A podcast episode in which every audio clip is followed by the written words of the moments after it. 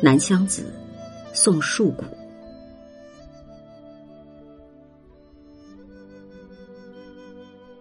回首，乱山横。不见居人，只见城。谁似临平山上塔？亭亭。迎客西来，送客行。归路，晚风轻。一枕初寒，梦不成。今夜残灯，斜照处，影影。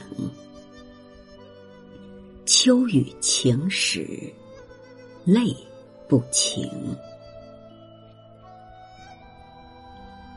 这首词作者是苏轼，树谷是沉香的字，他是苏轼的好朋友。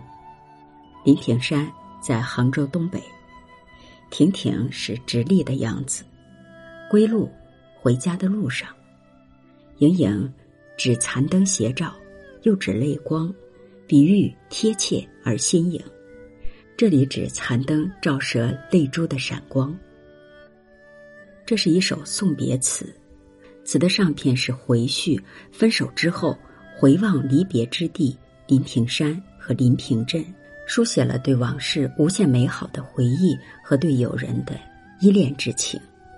开头两句写词人对沉香的离去特别的恋恋不舍，一送再送，直到回头不见城中的人影，而那临平山上亭亭伫立的高塔似乎翘首希望，不忍郡守的调离。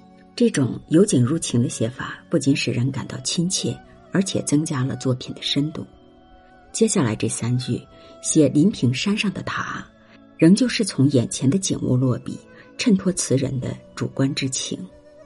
谁似这两个字，既意喻词人不像亭亭耸立的塔能目送友人远去而深感遗憾，又反映了词人不像塔那样无动于衷的迎客西来，附送客远去，而为友人的离去陷入深深的哀伤之中，同时也反映了。迎友人来航，又送友人离去的实际。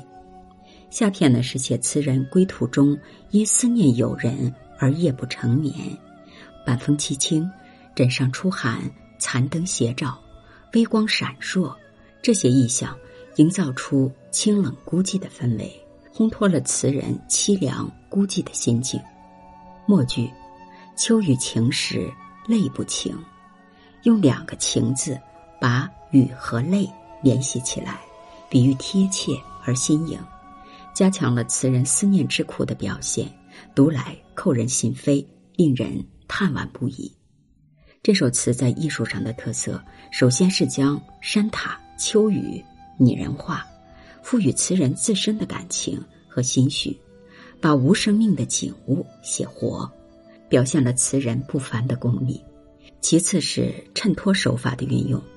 上片，谁似临平山上塔？亭亭，送客西来，送客行，以塔之无情衬托人之有情。这首词主要运用了情景交融的表现手法，